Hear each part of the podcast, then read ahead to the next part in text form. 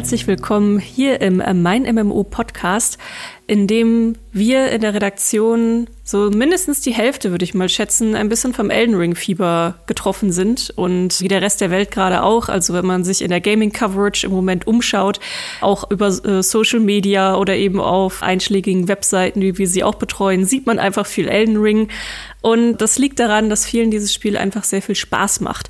Aber jetzt langsam kommen wir in diese Phase, wo es auch bestimmte Diskussionen gibt, sagen wir es mal so. Wir haben übrigens schon einen Podcast dazu aufgenommen, zu dem Hintergrund von Elden Ring, was das überhaupt für ein Spiel ist, für wen es sich eignen kann. Und die heutigen Gäste hier im Podcast, die äh, waren auch schon mit dabei. Das sind nämlich Iri und Tarek. Hi. Hallo. Die äh, ja so unsere Souls-Experten und äh, Expertinnen in der Redaktion sind, würde ich mal sagen, und sich dementsprechend auch Elden Ring angenommen haben und sich schon seit einigen Stunden mittlerweile durchs Spiel kloppen. Und die waren schon beim letzten Mal mit dabei. Wenn ihr wirklich einfach nur ein bisschen Hintergrundinformationen zum Spiel haben wollt, dann hört euch den einfach mal an. Da werden wir jetzt heute nicht so sehr drauf eingehen, denn dies wird heute ein äh, philosophischer Podcast über das Thema kann man Elden Ring falsch oder richtig spielen? Denn genau das ist eine Diskussion, die jetzt in ja, öfter mal aufgekommen sind. Ich habe sie auch schon bei mir auf Twitter gesehen. Im Reddit gibt es da auch verschiedene Diskussionen. Und das fanden wir ganz spannend und haben gedacht, an dieser philosophischen Diskussion möchten wir euch teilhaben lassen. Anlass ist auch so ein bisschen, wir hatten heute in der Redaktion am Aufnahmetag ist der zweite, dritte ein Video gesehen, beziehungsweise Tarek, du hattest es bei deinem Rundgang entdeckt, mit einem OP-Thread. Was genau ist da in diesem Video passiert und warum ist, hat das so eine Diskussion losgetreten? Genau, ähm, also so die Überschrift war in etwa, Magie ist OP in Elden Ring. Und der Clip dazu war kurz zusammengefasst, ähm, ja, ein Spieler hat sich einfach einen fetten Boss vor der Nase in der Open World gefunden das klingt jetzt unspektakulärer, als es aussieht, aber er haut dann quasi mit einem einzigen Zauber um. Und das ist ein Gegner, gegen den ich auch schon mehrfach auf die Schnauze bekommen habe und den auch immer noch nicht down habe. Also ich habe ihn gemieden und da gelassen, bis ich später zurückkommen kann, um ihn äh, umzubrezeln. Aber der hat ihn dann einfach ja, mit einem fetten Zauber auf einen Schlag weggebrutzelt. Und ähm, das hat ziemlich für Aufsehen gesorgt. Ja, ihr seid ja beide jetzt auch schon wirklich von Anfang an stark mit dabei. Wie viele Stunden habt ihr jetzt mittlerweile drauf? Puh, also ich denke, ich bin so bei 60 Stunden um den Dreh. Hab, das, das ist aber schwierig, das tatsächlich in Progress quasi umzusetzen bei Elden Ring, weil man auch gerne im Anfangsgebiet auch diese ganzen äh, 60 Stunden verbringen kann, einfach mit Suchen, Craften und alles, allem Möglichen machen. Ich habe entsprechend auch bis jetzt nur ein, äh, zwei der Pflichtbosse äh, im Spiel down. Dafür habe ich aber sehr, sehr viel außenrum geschaut und erkundet und so weiter. Von daher ist es ein bisschen schwierig, bei Elden Ring so nach der reinen Spielzeit zu gucken. Man muss auch alles drumherum ein bisschen beachten und äh, schauen, was die Person tatsächlich dann angegangen hat. Ja, also ich komme auf circa, muss gerade überlegen, so 75 Stunden mittlerweile, ein bisschen mehr. Und ich habe gerade erst den dritten Hauptboss gelegt. Also bin, also ich habe schon auf dem Papier mehr Spielzeit als Iri, aber bin eigentlich im Progress, wenn man die grobe Story nimmt, kaum weiter. Also ich wette, zwei Drittel davon sind einfach bloßes Erkunden der Spielwelt und äh, Nebenkram machen. Und ich denke, das ist auch das, was der Spieler da in dem Fall gemacht hat. Der hat nicht unbedingt die Story weit gespielt, aber der hat schon sehr viel erledigt in der Spielwelt und seinen Charakter sehr stark ausgebaut. Und äh, dann ist sowas auch möglich. Hm, also würdest du sagen, dass es nicht nur unbedingt an der Magie liegt? Nicht ausschließlich. Also ja, Schwierig zu sagen. Es ist teils, teils. Also ich sag mal so, diese in Anführungsstrichen Problematik ist nicht neu bei äh, Soulsborne-Spielen. Die Magie-Builds in Dark Souls früher haben den Spielen zumindest teilweise an bestimmten Stellen, an bestimmten Bossen große Vorteile gegeben. Ich erinnere mich da immer wieder gerne an daran, wie mein Freund damals äh, Dark Souls gespielt hat. Und er hat die beiden Bosse Ornstein und Smaug, die für viele einfach so die absolute Blockade sind in, in Dark Souls, an denen Leute nicht vorbeikommen. Er hat sie one-shotted, weil er ein Magier war. Ich, ich war, ich war dann ein bisschen von, ich habe mich ein bisschen angegriffen gefühlt davon weil ich äh, für die auch ziemlich lange und ziemlich viel gebraucht habe an, an äh, Läufe, weil ich spiele normalerweise etwas gammelige Decksbuilds in äh, Dark Souls.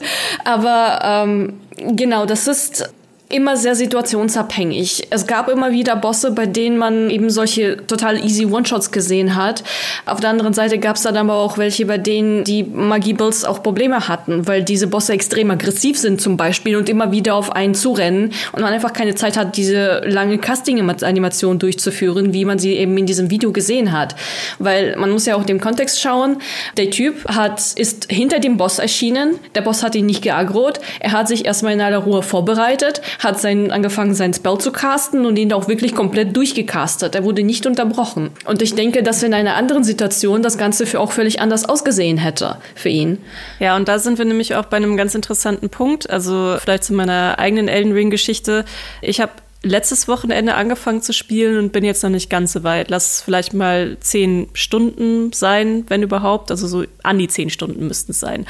Und ich, als ich dieses Video gesehen habe, musste ich doch ein bisschen schmunzeln, weil ich habe mich tatsächlich für diesen Magierweg entschieden, weil ich nämlich genau so gedacht habe, hey, vielleicht als jemand, der noch nie ein Souls-Spiel angefasst hat, also das ist alles wirklich komplett neu gerade für mich und ich bin auch jetzt am Anfang noch so ein bisschen lost, bin ich ganz ehrlich. Also ich verlaufe mich im Moment vor allem und versuche erstmal irgendwie auf dieses Spiel klarzukommen, habe aber trotzdem meinen Spaß und dachte so für mich, ja, da mach doch vielleicht irgendwie ein, ein Magierbild, weil ich hatte schon die ganze Zeit gehört oder ich weiß ja, dass Souls-Spiele echt super schwierig sind und für mich, ich, ich vergleiche sie so ein bisschen für mich in meinem Kopf vielleicht mit so den älteren Monster Hunter Games, weil es ja auch vor allem darum geht, äh, starke Bosse zu kloppen und sich entsprechend vorzubereiten, entsprechend Bild zu machen und jeder Schritt kann dich töten, aber ich weiß, dass es halt bei Souls noch mal viel schwieriger ist.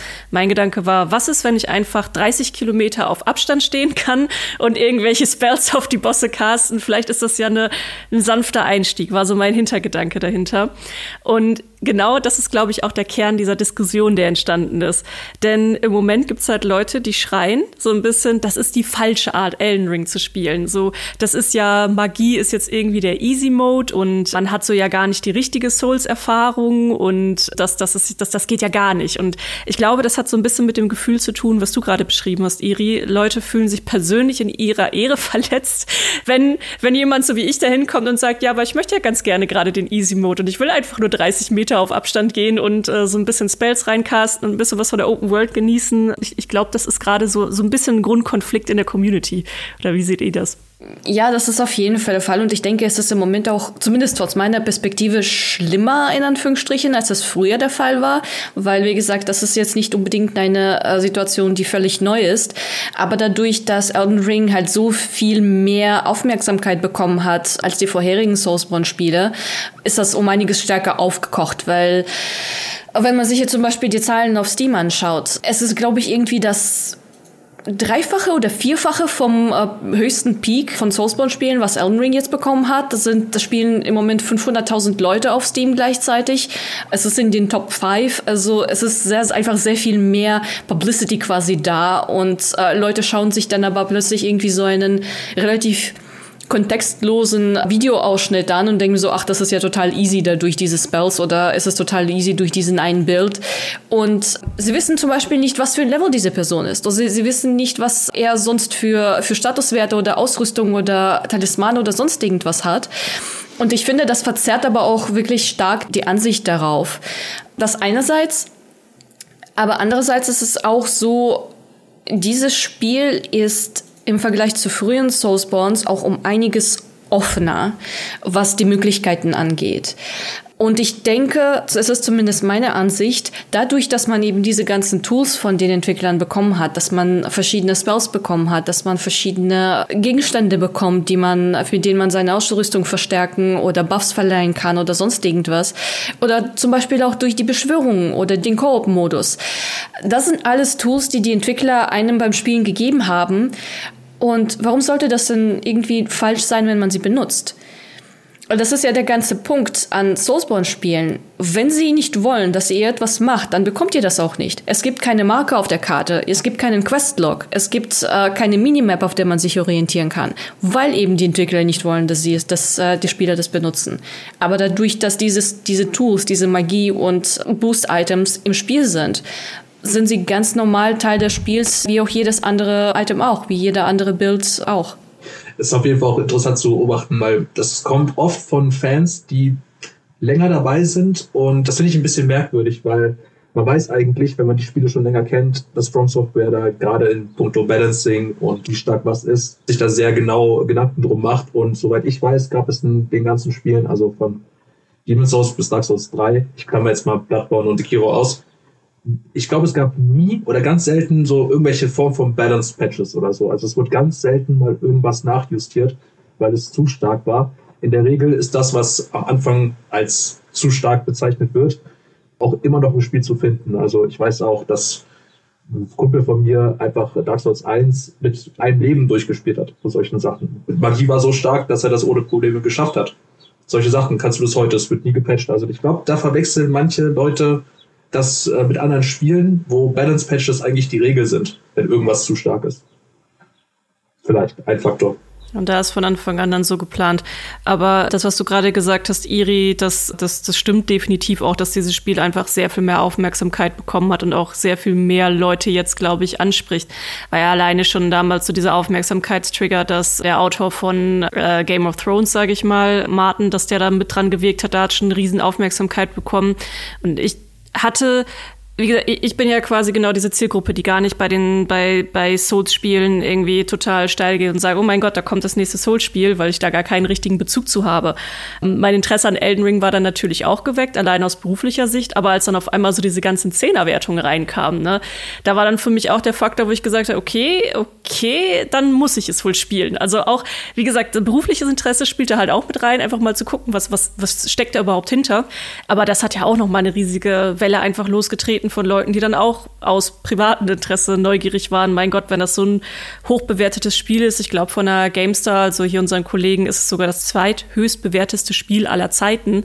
Und die machen ja Tests mittlerweile auch schon seit 25 Jahren.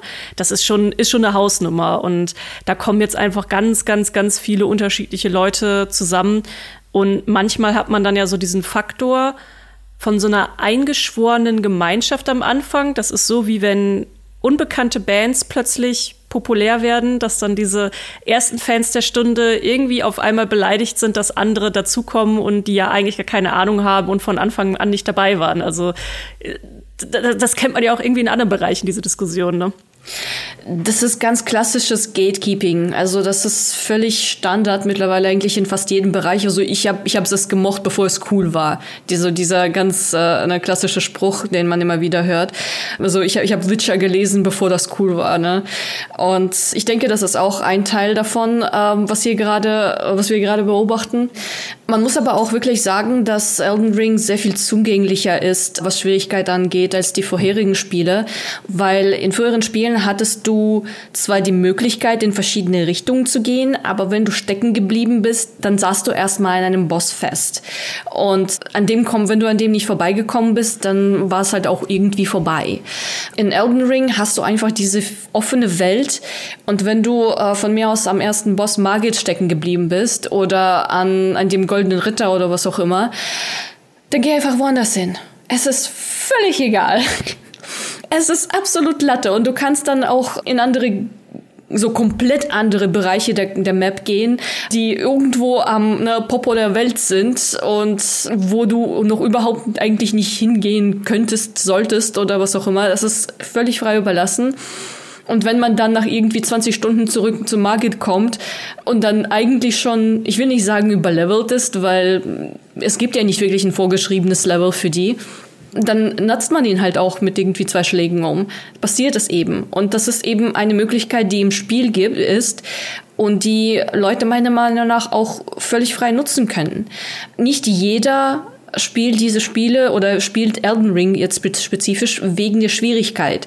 Ich habe es auch mitbekommen, dass Leute gesagt haben, ich würde Dark Souls so, so gerne wegen der Welt spielen, weil das in Environmental Storytelling so großartig und toll gemacht ist. Und das ist eigentlich einfach nur so eine total irre, interessante, sterbende Welt ist, die ich eigentlich auch ganz gerne selber erleben würde. Aber ich kann es nicht, weil es eben so schwer ist, weil ich nicht weiterkomme. Und hier hast du in Elden Ring aber die Möglichkeit zu sagen, sagen, okay, ich komme hier gerade nicht weiter, aber ich will trotzdem die Welt sehen und ich kann es auch machen. Ich kann zu diesem Schloss da drüben irgendwo in der fernen äh, ne, Umgebung gehen und gucken, was da los ist. Oder ich kann mir hier diese Höhle hier drüben angucken oder den See da hinten. Und überall findet man etwas. Überall gibt es Lorefetzen, überall gibt es neue Items, die so neue Beschreibungen liefern, die immer so ein kleines Stückchen zu dieser Welt beitragen. Und ich finde das eigentlich ganz cool so, dass Leute so spielen können, wie es ihnen gefällt und aber gleichzeitig eben diese, diese äh, Schwierigkeit von Soulspawn drin bleibt, dieses Gefühl von Soulspawn immer noch da ist, für was diese Spiele so geschätzt werden. Ja, das ist äh, auch eine Anekdote, die mir dazu noch einfällt. Abseits von Magie und solchen Dingen wird das gleiche Thema, also die gleiche Diskussion gibt es auch beim Multiplayer. Also ob man Leute sich zur Hilfe rufen sollte, um einen schweren Boss zu legen oder nicht. Das wird dann auch von einigen dann als falsche Spielweise abgestempelt. Man sollte es alleine schaffen, wenn man echten Skill hat und solche Sachen.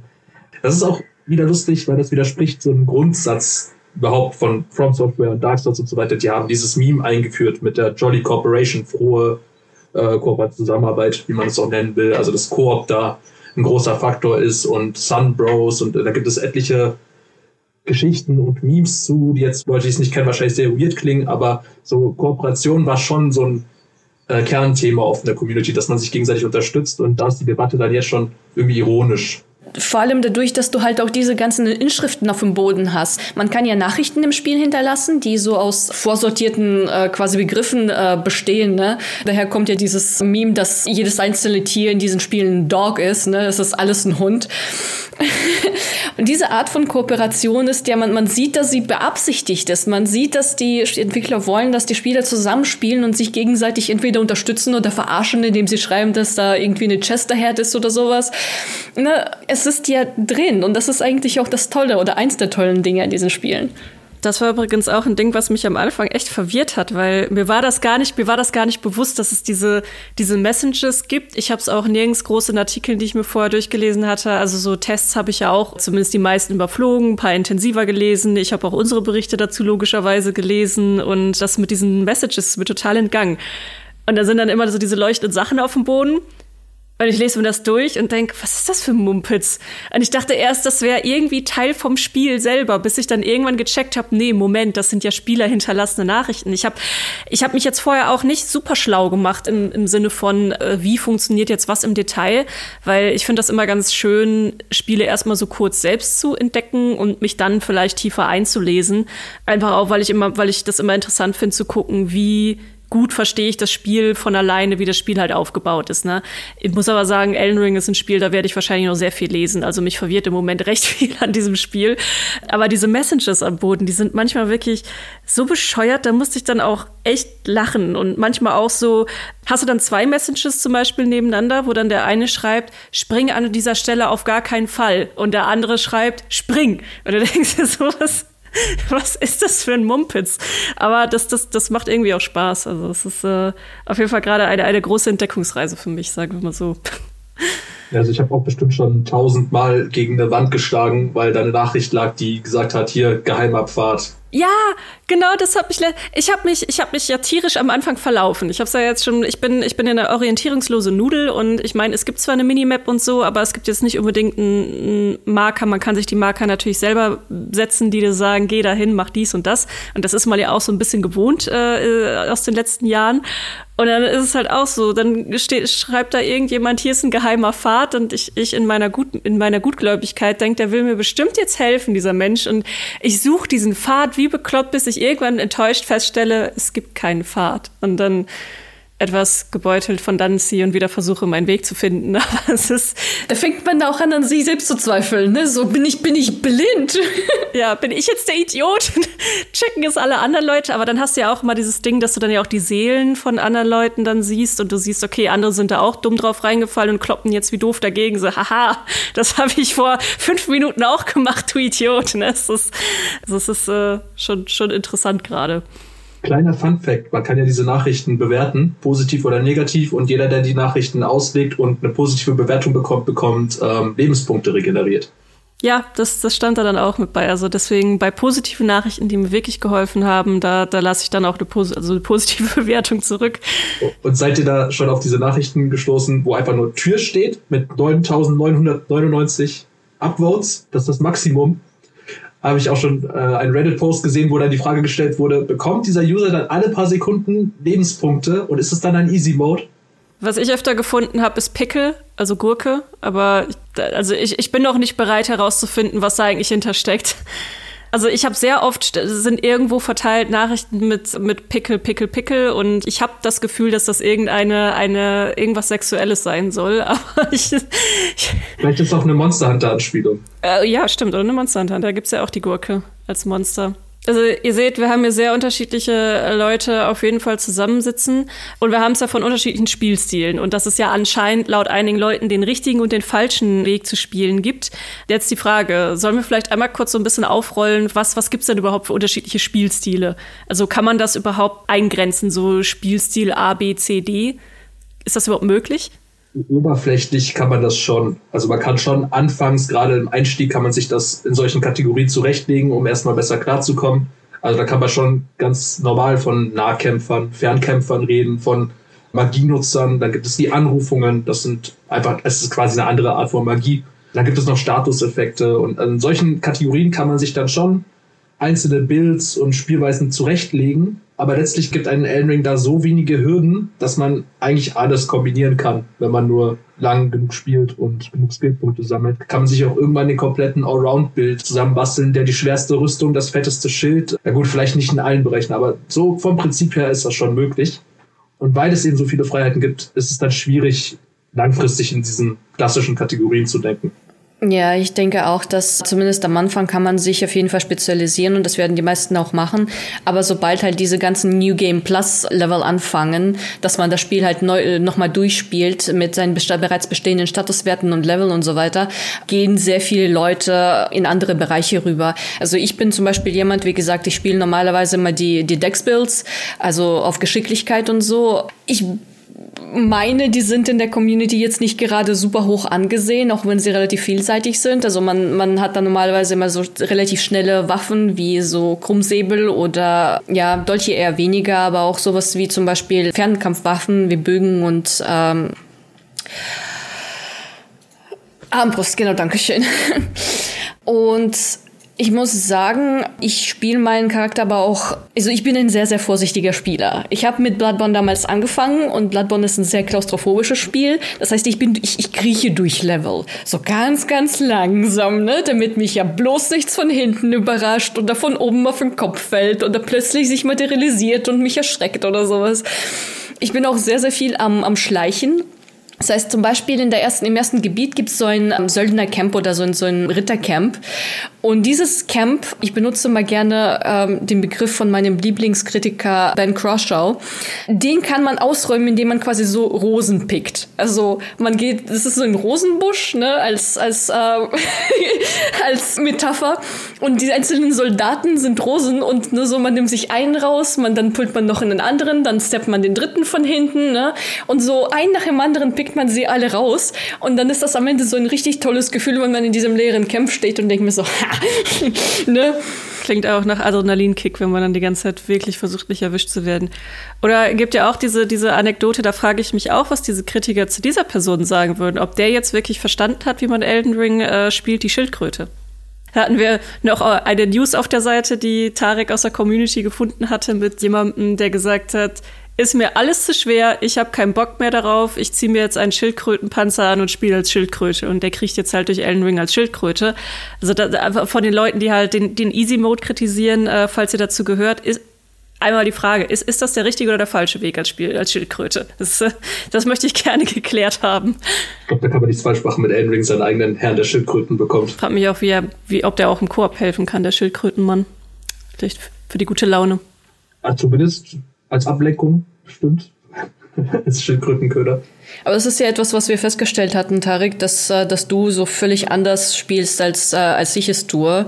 Äh, du hast ja gemeint, du benutzt zum Beispiel das Pferd sehr, sehr viel häufiger. Ja, also ich bin, ich, ich schaue immer gerade bei Kämpfen gegen größere Gegner, die ich so in der Spielwelt finde, was so sich am besten eignet. Ob, ob ich greife erstmal einfach mit dem Pferd an, um zu schauen, okay, ist das eine Option? Und dann sieht man eigentlich relativ schnell, ähm, ja, klappt, nee, klappt nicht. Und so reagiere ich dann halt darauf. Auch bei Kunden benutze ich das Pferd relativ viel, weil man bestimmte Ecken nur mit diesem Doppeljump erreichen kann mit dem Pferd. Aber das sieht man eigentlich auch zu Fuß und kann dann schnell aufs Pferd steigen. Insofern, ich bin einfach ein bisschen bequemer als du, glaube ich, was das angeht. Und auch, ja, was die, die grundsätzliche Spielweise angeht, ich habe die tatsächlich seit Dark Souls 1 nicht so, also die Herangehensweise habe ich nicht geändert. Ich suche mir erstmal aus, spiele ich auf Stärke, spiele ich auf Dex. Also das mache ich immer ganz unterschiedlich. Und dann haue ich da die Punkte hoch, bis ich eine ansprechende Waffe tragen kann. Und dann suche ich mir aus, ob ich irgendeine Form von Magie spielen kann. Ich stehe auf diese Hybrid-Builds, diese Kombination. Und das hat sich tatsächlich seit Dark Souls 1 im Großen und Ganzen nicht geändert von der Herangehensweise, obwohl die Optionen sich seitdem, glaube ich, keine Ahnung, die haben sich vervielfacht. Auf jeden Fall. Ich weiß noch überhaupt nicht, wo es bei mir dann letztendlich hinauslaufen wird. Also ich muss das jetzt alles erstmal noch irgendwie ausprobieren. Bei anderen Spielen ist es bei mir häufig so, dass ich immer Bock habe, irgendwelche Filigranklassen zu spielen, die irgendwie besonders tolle Taktiken und Manöver und so brauchen. In meinem Kopf ist das alles immer super, bis ich merke, dafür bin ich irgendwie doch ein bisschen zu blöd und dann wechsle ich irgendwann doch auf eine totale Haut drauf Klasse. Also muss man mal gucken, wie das so wird. So, jetzt haben wir ja schon festgestellt, es gibt die unterschiedlichsten Arten Elden Ring zu spielen. Man kann da sehr unterschiedlich rangehen, egal ob man jetzt als Schildkröte spielt oder als, als schleichender Assassine, dem ein Pferd wahrscheinlich dann noch viel zu auffällig wäre, um damit durch die Gegend dann zu laufen oder eben du mit dem Pferd und ich laufe gerade noch mit meinem, meinem Zauberstab und so durch die Gegend. Was glaubt ihr, was dann jetzt die Leute, die sagen, das ist der Easy Mode und das ist alles falsch, was ist für die aus eurer Sicht der richtige Weg? Also es muss ja für sie dann irgendwie eine Art geben, wie man es richtig spielt. So schwer wie möglich ist so meine Einschätzung, beziehungsweise nicht meine Einschätzung, sondern das ist zum gewissen Grad auch, wie ich an diese Spiele rangehe. Ich bin ein sehr sturer Mensch und das äußert sich dann halt auch in meiner Spielweise wieder. Ich bin zum Margit gekommen, da war ich relativ unterlevelt. Das ist der erste Pflichtboss in dem Spiel. Es ist eine, ein meiner Meinung nach wirklich schwerer Boss in dem Spiel, weil der ein sehr, sehr großes Moveset hat und seine Angriffe auch sehr viel chainen kann hintereinander. Und ich habe mich einfach geweigert, wegzugehen und zu leveln. Weil ich hätte das problemlos machen können. Ich hätte sagen können, nee, ich, ich gehe jetzt noch ein bisschen exploren und so weiter. Aber ich habe gesehen, okay, es ist ein Boss, der mich nicht one-shottet. Das heißt, ich bin nicht hoffnungslos unterlevelt für den. Das heißt, es gibt eine Chance, dass ich den lege. Und das mache ich jetzt auch. Und ich kann mir vorstellen, dass es bei den Leuten ähnlich ist. Also es ist ja, eine der Aspekte von Soulsborne ist ja, dass man etwas erreicht, dass man selbst etwas schafft, etwas wirklich Schweres, dieses Erfolgsgefühl, was man dann danach bekommt, was sich wirklich, wirklich toll anfühlt. Dieses so, ich hab ihn. ne, ich hab, ich hab ihn gelernt, ich habe seine Moves gelernt, ich habe gesehen, wie ich auf ihn am besten reagieren kann und so weiter. Und am Ende habe ich tatsächlich was erreicht. Und für diese Leute ist dieses Erfolgsgefühl so das Nonplusultra von Soulsborne. Wie gesagt, etwas, was ich nachvollziehen kann, aber was ich dann wiederum nicht nachvollziehen kann, ist, warum sollte man andere Leute zwingen, so zu spielen, wie sie es am besten finden? Weil dieses, diese Frustration, ich habe durch die jahrelange äh, Erfahrung von Soulsborne habe ich eine sehr hohe Frustrationsgrenze aufgebaut. Aber selbst ich werde dann irgendwann mal pissig und denke mir so, du hässliches Stück Scheiße. Ne? Das war, das hat, das hat mich niemals getroffen. Ne? Der hat nicht gesessen, der Hit. Und ähm, diese Frustrationsgrenze haben aber nicht alle Leute und ich finde, man sollte es von den Leuten auch nicht verlangen. Von daher so, so sehr ich diese Leute verstehen kann, dass dieses Erfolgsgefühl super toll ist und ein Teil von, von dem Erlebnis von Soulsborne ist, äh, finde ich nicht, dass man es anderen Leuten aufzwingen sollte. Ich glaube nicht, dass es da ums Aufzwingen geht. Ich denke eher, die, die Spieler, viele von denen eben sind ja länger dabei und haben ihre Spielweise und ihre Herangehensweise für sich gefunden. Und das ist halt total satisfying. Und die projizieren das dann eins zu eins auf neue Spieler. Also die Schlussfolgerung ist dann, vermute ich jetzt, ja, so habe ich es damals erlebt und es war mega geil, ihr müsst das genauso machen, damit es auch so geil für euch wird. Aber ich, das ist halt schwierig, weil man kann sein Spielerlebnis nicht auf andere übertragen. Und das kann man, also ich würde sogar sagen, bei Elden Ring ist das nochmal stärker der Fall als bei vielen anderen Spielen. Also ich habe mich mit vielen Leuten jetzt unterhalten und keine Spielweise, keine Geschichte oder keine Reise, kein Ablauf, wie die Leute das Spiel angehen, ist identisch. Keine einzige. Das ist wirklich brutal. Es selten so viele unterschiedliche erste Spielstunden geschildert bekommen, als ob man fast ein anderes Spiel gespielt hätte. Und ähm, das kann man nicht projizieren. Das kann man nicht sagen, hier, genauso müsst ihr das machen. Funktioniert nicht. Und deswegen kann ich auch nur unterschreiben. Jeder hat seine eigene. Ich muss sagen, ich fühle mich ja auch sehr stark an MMO-RPGs erinnert, die ich früher gespielt habe. Oder spezifisch jetzt auch zum Beispiel Final Fantasy XIV, was mein Main MMO-RPG ist, wo es immer heißt, so wenn du das so nicht spielst, dann ist es falsch. Aber im Endeffekt läuft es ja im Grunde darauf hinaus, was macht dir Spaß? Ne, was findest du cool? Was findest du witzig? Was gibt dir das beste Gefühl beim Spielen? Das heißt, wenn jemand zum Beispiel Raids ohne Geist spielen will und das macht den Leuten, diesen Leuten am meisten Spaß, dann sollten sie es auch ohne Geist spielen. Wenn jemand sagt, ich will effizient sein, ich will direkt von Day One sofort loslegen mit den besten ne, Specs, mit den besten Ausrüstungen, dann sollen sie das so spielen. Und Probleme entstehen halt, wenn diese zwei Gruppen aneinander clashen quasi und es zu Meinungsverschiedenheiten kommt, wer jetzt recht hat. Ich finde, niemand hat recht. Leute sollen so spielen, wie sie, wie sie lustig sind. Und das ist etwas, was wir jetzt gerade auch, meiner Meinung nach zumindest in ähm, Elden Ring betracht, äh, sehen. Mhm. Ja, also die Diskussion, die habe ich auch schon öfter in Spielen gesehen, vor allem bei Spielen, die auch einen gewissen Schwierigkeitsgrad dann mit sich bringen. Also entweder sehr kompetitiv sind oder extrem komplex sind. Also ja, also mein, mein stärkster Vergleich dazu ist im Prinzip Monster Hunter, weil da hatten wir die Diskussion ähnlich. Bei Tarek, ich weiß ja, dass du auch auf jeden Fall bei Monster Hunter auch länger schon mit dabei bist und tiefer mit dabei bist. Da gab es ja irgendwann auch mal diesen Wandel, dass du hattest ja vorher vor allem die Monster Monster Hunter Spiele auf den Handhelds wie den äh, Nintendo DS und da waren die teilweise auch wirklich bockschwer. Was aber auch daran lag, dass zum Teil einige Komfortfunktionen gar nicht vorhanden waren. Also da gab es halt auch nicht die Möglichkeit. Da, da ist das Spielprinzip nur ganz schnell erklärt. Es gibt keine große Story drumrum. Also ja, es gibt eine, aber die ist eher nebensächlich. Du gehst eigentlich immer wieder auf die Karte hinaus, entweder alleine oder in einer Gruppe von vier Leuten, um irgendein Monster zu erlegen oder zu fangen. Und ähnlich wie in ja, Dark Souls nur vielleicht noch ein bisschen leichter, weiß ich nicht genau, den, den Vergleich habe ich gerade nicht, haben diese Monster auch alle ihre speziellen Movesets und du musst sie ganz genau lernen. Und wenn du halt nur auch einen, einen Fehltritt machst, dann klatschen sie dich halt auch mal leicht so eben weg. Und da musstest du früher halt auch craften und dich ganz genau auf, auf die Kämpfe vorbereiten, weil wenn du irgendwas vergessen hattest, also einen Heiltrank oder so, dann warst du gerade bei den schwierigen Monstern, warst du halt auch schnell mal einfach erledigt und konntest im Prinzip aufhören und von vorne anfangen. Und dann hatten wir auch diesen Faktor mit Monster Hunter World. Dann kam es damals auf die Konsolen, mittlerweile gibt es es auf dem PC und wurde einfach auch sehr viel mehr Spielern, gerade auch im Westen, zugänglich gemacht. Und da sind dann auch Komfortfunktionen mit dazu gekommen. Also es gab dann so, so Tracking-Flies, sage ich mal, die dir den Weg gezeigt haben, wo dann ein Monster gerade lang gelaufen ist, dass du es leicht, leichter hattest, die Monster zu finden. Äh, wenn du auf den Maps warst, um die Monster zu suchen, zu fangen, zu bekämpfen, gab es einfach sehr viel mehr Komfortfunktionen. Und das wurde damals von den Spielern Spielern der ersten Stunde auch enorm kritisiert. Ja, wie kann man denn Monster Hunter jetzt so einfach machen? Und das ist ja alles total doof. Und früher musste man noch richtig dafür arbeiten. Und ich habe manchmal Schwierigkeiten, diese Denkweise so nachzuvollziehen, weil nur weil andere es halt einen leichteren Zugang jetzt zu dem Spiel haben oder Spielprinzip, nimmt man der Person ja jetzt nichts weg, meiner Meinung nach. Also finde ich schwer, dann zu sagen, das ist doof, wenn andere Leute jetzt eine, eine leichtere Zeit haben, da reinzurutschen oder so, weil ja, ich weiß nicht, es nimmt, es nimmt der Person ja irgendwie nichts weg. Ja, also sehe ich absolut genauso. Ich habe damals auch meinem Kumpel erst Dark Souls gezeigt und jetzt mittlerweile ist er halt quasi Hobby-Speedrunner und hängt mich in jedem Belang, in jedem Souls-Spiel eigentlich ab, obwohl ich äh, Jahre vorher angefangen habe und auch deutlich mehr Zeit damals damit verbracht habe.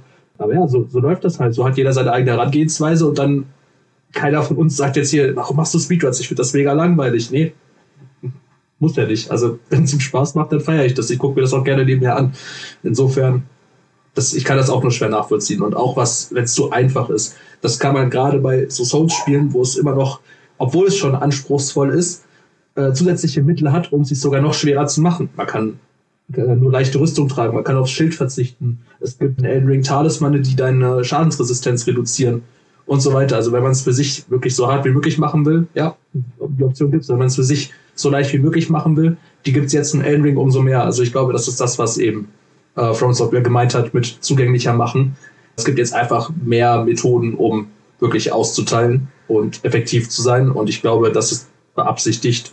Und insofern Ja, und ich finde es auch nach wie vor immer noch nicht leicht. Also ich finde nach wie vor den Einstieg immer noch nicht, dass ich sage, das ist alles easy peasy als jemand, der eigentlich schon spielerfahren ist und auch, ja, einfach ganz, ganz frisch jetzt ein Souls-Game angefasst hat. Also ich, ich muss mich ja trotzdem erstmal irgendwie reinfuchsen und ich merke jetzt schon, es wird ohne Geiz nicht gehen. Also es ist, das ist halt einfach so. Ja, das ist meiner Meinung nach zumindest eine Besonderheit der aktuellen Spielindustrie und spezifisch dann auch äh, im Kontrast dazu Soulsborne. Ich hatte das im vorherigen Podcast schon etwas erwähnt, aber grundsätzlich die, um die Spiele zugänglicher zu machen, habe ich das Gefühl, dass die Entwickler sich nicht so wirklich trauen, die Hand vom Spieler am Anfang loszulassen. Weil die ersten Stunden sind ja die wichtigsten in einem Spiel. Wenn du den Spieler nicht dann äh, sofort packst, dann äh, hört er dann auch irgendwann mal auf. Das ist ein ganz klassisches MMORPG-Problem oder allgemein MMO-Problem. Die ersten Spielstunden sind die absolut wichtigsten. Und die ersten Stunden in Elden Ring gestalten sich völlig anders im Vergleich zu normalen oder aktuellen Action Third-Person-Action-Games. Es ist ja so, dass in um einen Kontrast zu nehmen, ähm, ich habe vorher Horizon Forbidden West gespielt und du kommst in ein Gebiet rein und hast sofort ein Tutorial. Du wirst durch die verschiedenen Funktionen im Spiel geleitet, du wirst sofort durch die äh, eine Story geleitet, die wird ein Kontext gegeben, die wird erklärt, wo du bist, was du machst, wie du was äh, erreichen kannst. Und das ist in Elden Ring sehr viel abgespeckter.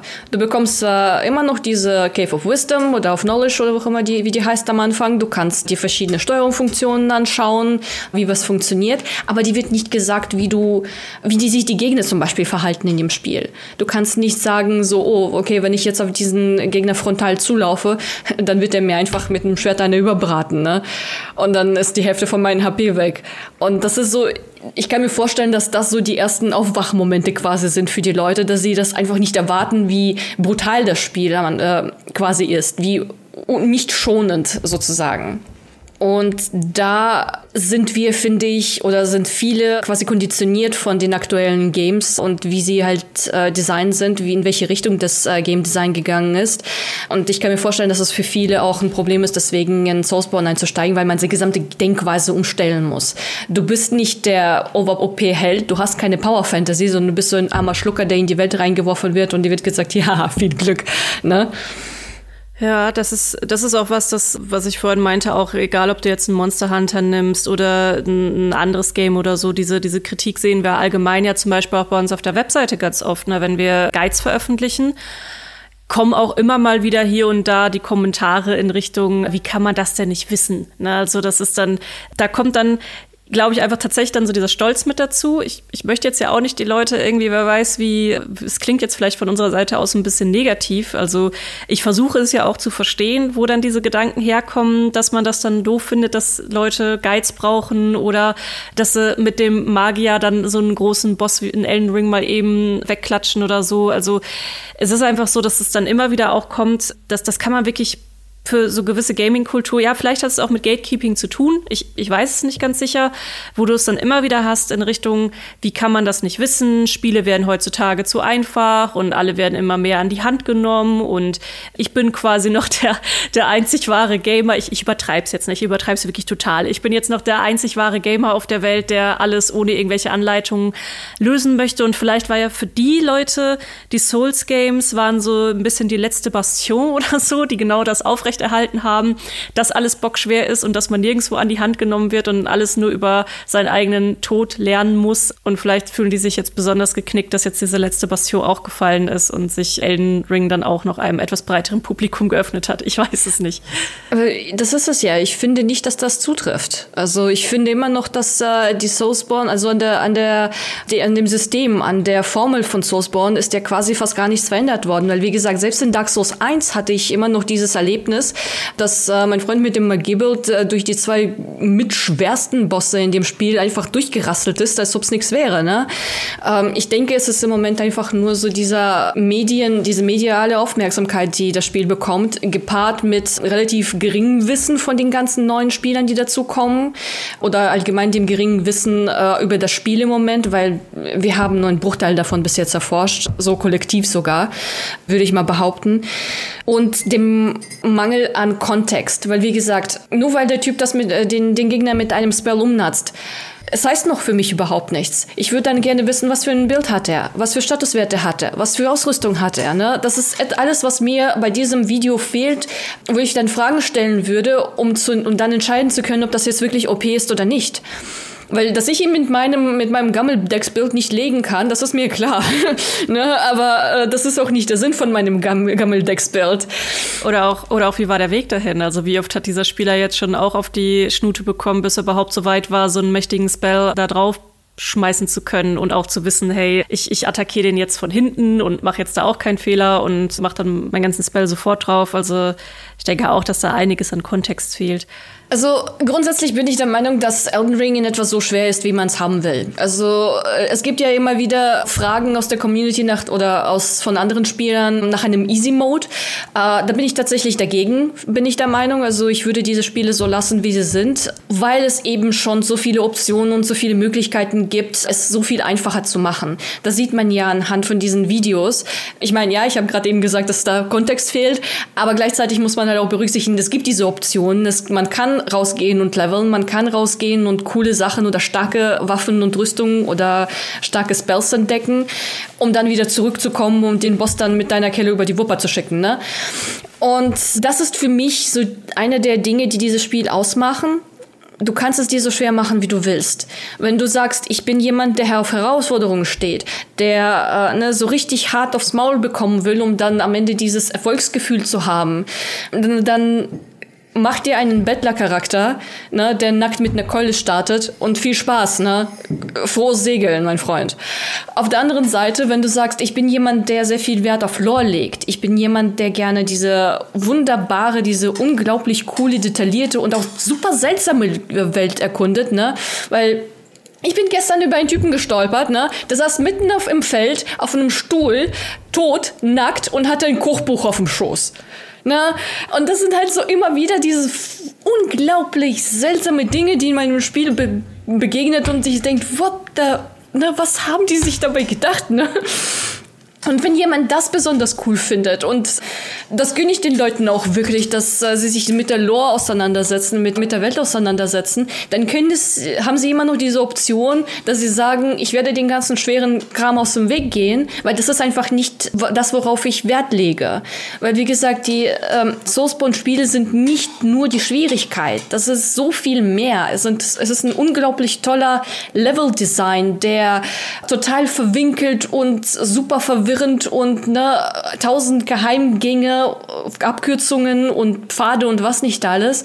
Es ist eine sehr tiefe Lore und auch wirklich depressiv machende Stories teilweise je nachdem, was für einen Schwerpunkt man hat, je nachdem, was für, eine, was man äh, für ein Erlebnis aus diesen Spielen haben will, bekommt man sie dann halt auch.